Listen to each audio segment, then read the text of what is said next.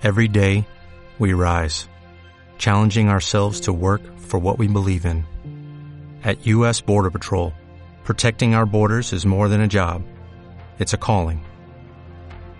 Agents answer the call, working together to keep our country and communities safe.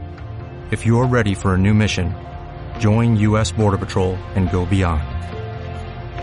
Learn more at cbp.gov/careers.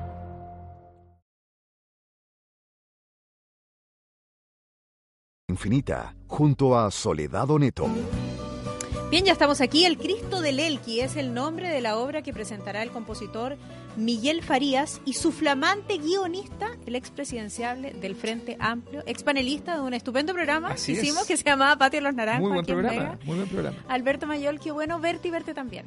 ¿Qué tal? Oye, y una anécdota. ¿eh? Eh, hay eh, de las obras chilenas estrenadas en la temporada de ópera del municipal, desde que la temporada municipal es la temporada municipal, las dos, los libretistas han sido candidatos presidenciales. ¿Verdad? ¿Sí? ¿Y el anterior? Pablo Neruda, No te puedo creer. exactamente.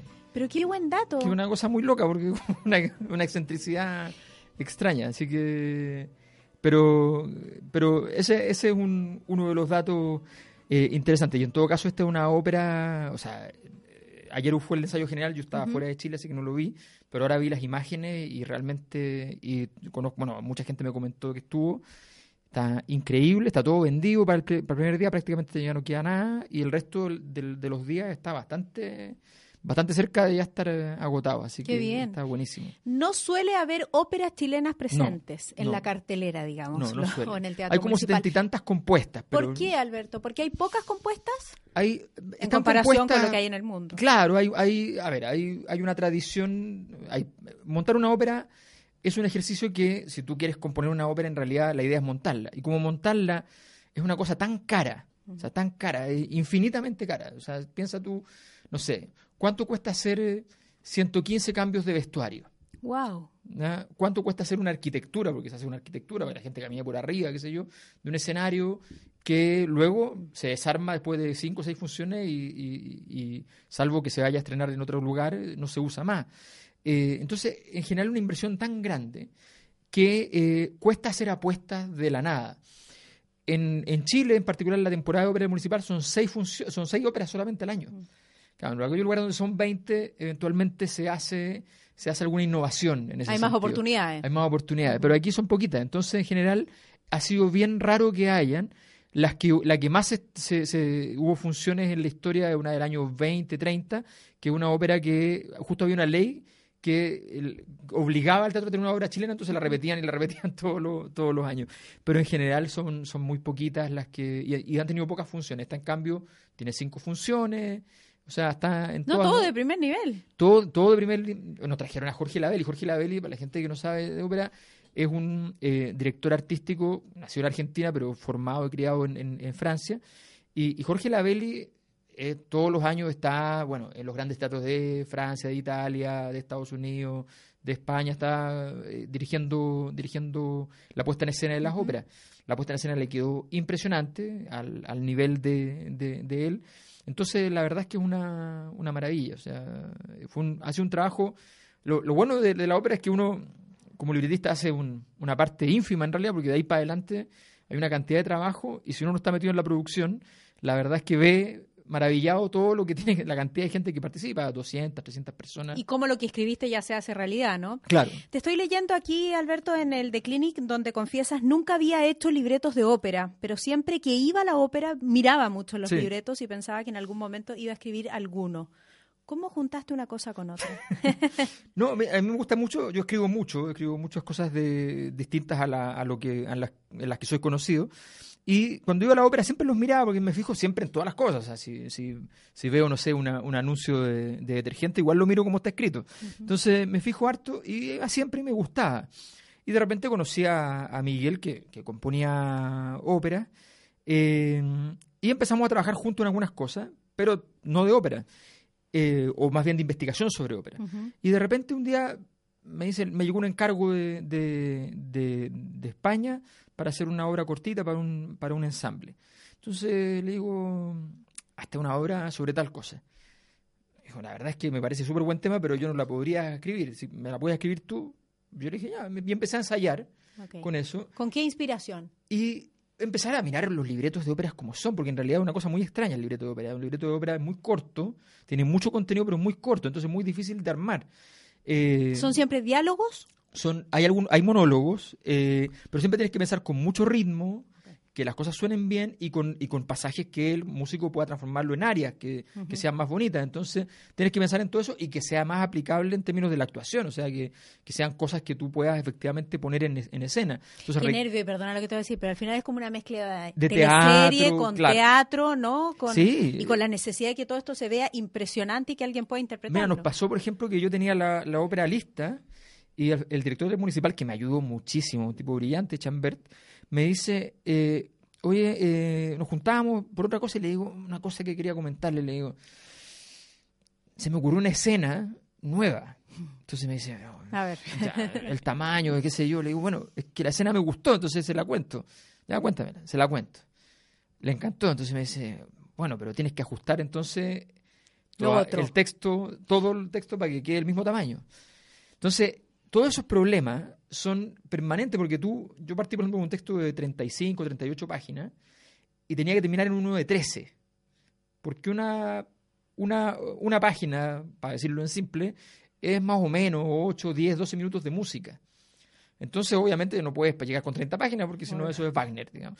Entonces, entonces es, un, es, un, es un ejercicio muy, muy jodido porque tienes que ir borrando, limpiando, depurando. Qué complejo. entretenido. Hablemos un poco así de la temática. A ver, se trata de una ópera de cuatro actos y un prólogo basado en el arte de la resurrección y la reina Isabel cantaba rancheras de Hernán Rivera Letelier. Sí. ¿De qué consta el Cristo del Elqui? Mira, ¿De qué va? Básicamente es, el Cristo del Elqui es un personaje real de nuestra historia. El año 31 este señor eh, primero partió en el, en el, en el valle de Elqui eh, bautizando gente, diciendo que era Cristo, y bautizando gente en el río. Después se fue al norte, a la pampa de, de, de las minas, y llega y eh, mucha gente lo empieza a seguir y arma 12 apóstoles. Luego de eso empieza a hacer, no se sabe cuáles, pero se empieza a hacer algunos milagros. Y finalmente, provisto de esta fama, llega a Santiago en un tren a la estación Mapocho, donde lo reciben 10.000 personas enfermorizadas porque llegó Cristo. Y el cardenal José María Caro en ese momento manda una carta a los fieles explicándole que no es Cristo. Entonces, esta escena que es real, digamos, año 31, ¿no? toda esta situación que es real, más el, tratamiento que le da Rivera Letelier a, a este personaje en el arte de la resurrección, eh, y sumando el, espacio de, la pampa con el, tratamiento que le da Rivera Letelier a la reina Isabel Cantada Ranchera, dijimos, esto nos, puede permitir armar un- una historia. Entonces, la historia de cómo este caballero empieza a hacerse de esta fama, eh, cómo llega el rumor a la, a la iglesia de que hay un tipo que dice que es Cristo, como la iglesia se preocupa y dice, oye, pero ¿cómo es un impostor? Es un impostor. ¿ya? Y el cardenal consternado cuando está en la estación Mapocho diciendo, oye, pero ¿cómo es esto? Llega Cristo en el tren de las tres. O sea, ¿qué, ¿de qué se trata esta cosa?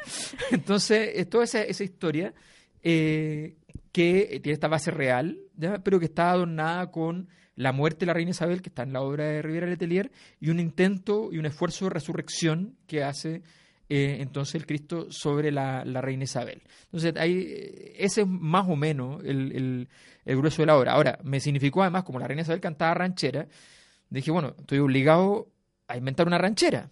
Y el compositor estaba obligado a, también a componer una ranchera. Así que hicimos una ranchera también en medio de la, de la obra. ¿Y También resultó? Hay una ranchera, sí funciona bastante bien. Algo que no habrías hecho antes. No, jamás. Eso no, se, eso no se me había ocurrido jamás. Eso Libretos no de ópera se me habían ocurrido, pero rancheras no. Eso era más loco que escribir una ópera.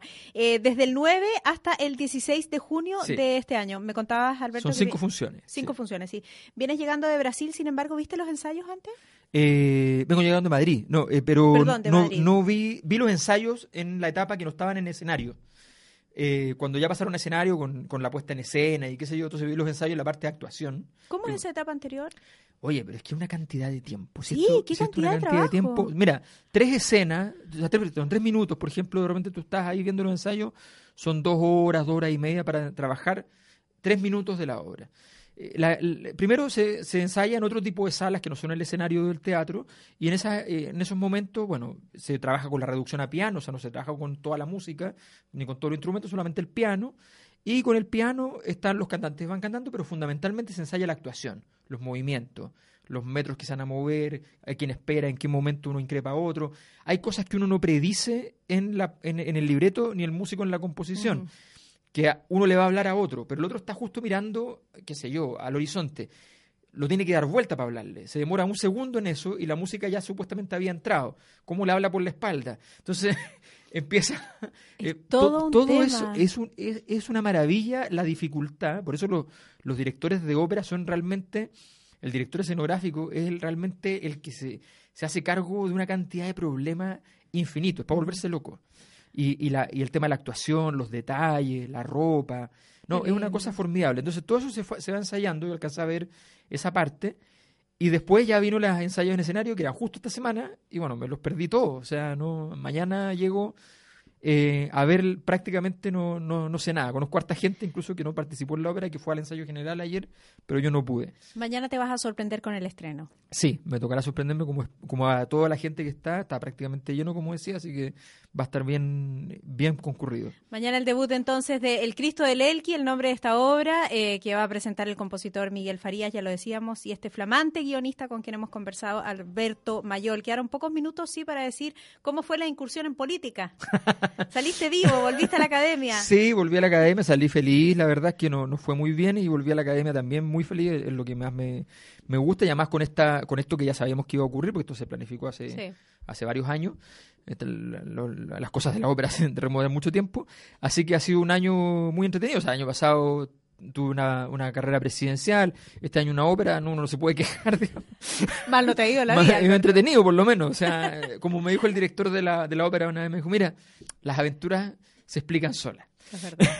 Y así se explicó tu carrera presidencial, mira, sí, candidato presidencial y luego a guionista de una ópera. Qué gusto verte y verte también, además. Muchas gracias, por acompañarnos, Alberto. Gracias. Bien, vamos a una pausa, pero antes, todavía estás a tiempo, ahorra para concretar tus proyectos, el pie de tu casa o simplemente un viaje en familia. Con tu seguro de vida, con ahorro de Vía Security, ahorras y proteges a tu familia. Un seguro de Vía Security, un seguro que disfrutas hoy. Ya regresamos. Déjate caer Ponemos en el radar esos temas que siempre interesan. Una pausa y ya vuelve Soledad Neto a Infinita. 100.1. Palabras con poder. Gracias, ministro. a propósito del transporte. Las noticias de Chile y del mundo. En Reino Unido, precisamente, Francia. Los eventos que debes conocer. Te los anunciamos, estamos con el senador independiente. Los hechos que marcan la jornada. Los encuentras en Ahora Noticias de Mega. Exactamente en tu celular, al alcance de tu mano, cuando quieras y donde quieras. Infórmate en ahoranoticias.cl y en todas nuestras plataformas.